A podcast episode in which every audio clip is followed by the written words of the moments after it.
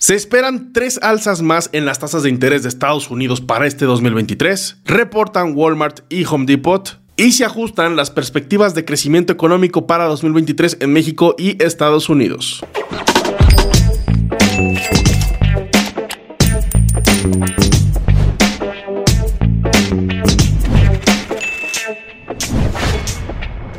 Bienvenidos al comentario semanal que inicia este 20 de febrero. Les mandamos un saludo a todos los que nos escuchan por Spotify en el podcast con Luis Mi Negocios y también a todos los que nos ven a través del canal oficial de Luis Mi Negocios en YouTube, al cual les agradecemos mucho que se suscriban para que no se pierdan de nada. La semana pasada obtuvimos el dato de inflación en Estados Unidos que salió un poquito peor a lo esperado. Esperábamos una tasa de inflación del 6.2%, sin embargo el dato sorprendió ligeramente a la alza a los mercados, con un 6.4% de inflación para el mes de enero. Ante esto, los mercados no reaccionaron de manera dramática durante esta semana. De hecho, aquí en pantalla, los que nos ven en YouTube, les comparto los rendimientos semanales que tuvimos. Son ligeras variaciones del menos 1% al 1%. Sin embargo, esta cifra se encuentra todavía muy alejada del 2% de meta que tiene la Reserva Federal para la inflación de Estados Unidos. Recordemos que dentro de los objetivos principales de la Reserva Federal es proteger el poder de compra y ver el tema de la inflación y el empleo. Entonces, en este caso, pues tienen que ver mucho el tema de cómo la inflación se va a controlar para evitar que este poder de compra se pierda como lo ha sido durante los últimos dos años.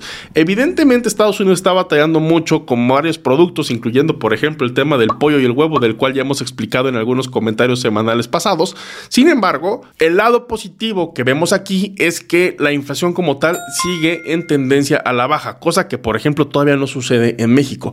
Pero al ser una tendencia a la baja, esto tranquiliza de alguna manera a los mercados sabiendo que las tasas de interés de la Reserva Federal pudieran subir de una manera muy suavecita, es decir, alzas del 0.25%. Y nos olvidamos, claro, de esas mega alzas que ya tuvimos en meses anteriores de tres cuartos de punto. De hecho, la semana pasada, tanto Goldman Sachs como Bank of America, que son bancos de inversión bastante importantes en Estados Unidos, dieron a conocer su panorama en cuanto al movimiento de la Fed en este 2023. Ambas instituciones concordaron de que las alzas serán tres durante este año para ubicar la tasa de interés de referencia de la Reserva Federal en 5.5%. Recordemos que actualmente esa tasa se ubica en 4.75. Entonces, lo que estiman estos bancos es que Estados Unidos va a seguir subiendo sus tasas de interés, va a seguir escalando el crédito y quizá ahí lleguemos ya a un tope en ese 5.5%. Esto con información de Reuters. Y esta semana nos espera bastante tranquila, ya que el día de hoy lunes los mercados en Estados Unidos cierran por completo, ya que se celebra en el país de las barras y las estrellas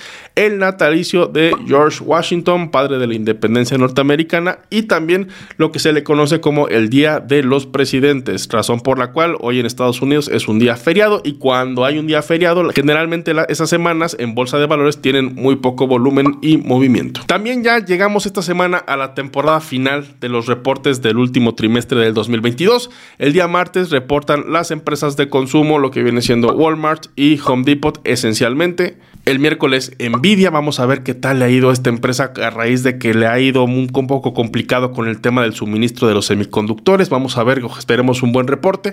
Y el jueves reporta también una empresa que ha sido muy castigada los últimos años, en buena parte por el mismo gobierno chino, Alibaba. Y el viernes reporta la mexicana FEMSA, que esta misma, este mismo grupo empresarial obviamente controla lo que viene siendo los Oxos, embotelladoras de Coca-Cola, etc.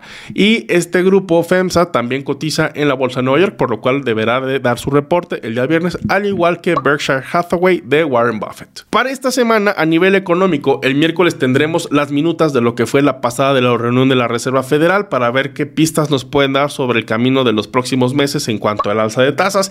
Y el viernes vamos a tener la cifra del crecimiento del Interno Bruto trimestral de Estados Unidos de el 2022, el cual se espera una ligera contracción del 0.3% para ubicarse en un 2.9% de crecimiento anualizado. Por otro lado, y esta noticia pudiera ser bastante importante, en México, uno de los subgobernadores del Banco de México, es decir, una de las personas que integra esa junta que decide la política monetaria del país de México, eh, Jonathan Heath afirmó que probablemente ya estamos cerca de llegar a un límite en cuanto a la de tasas de Banco de México. Recordemos que en la última reunión ellos subieron la tasa de interés de 10.5 a 11.5%, lo cual fue un incremento bastante, bastante interesante.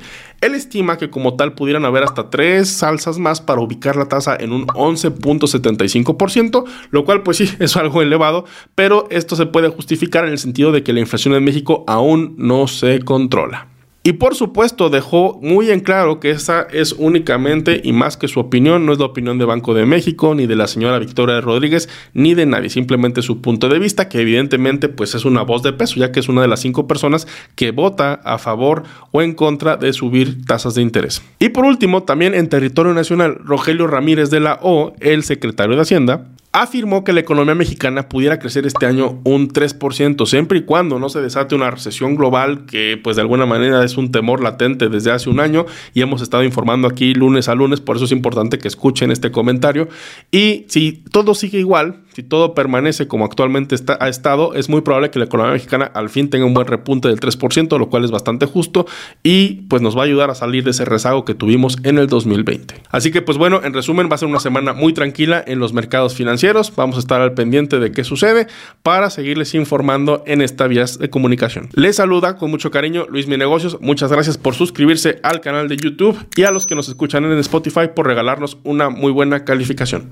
Les mando un saludo, Luis Mi Negocios, hasta la próxima.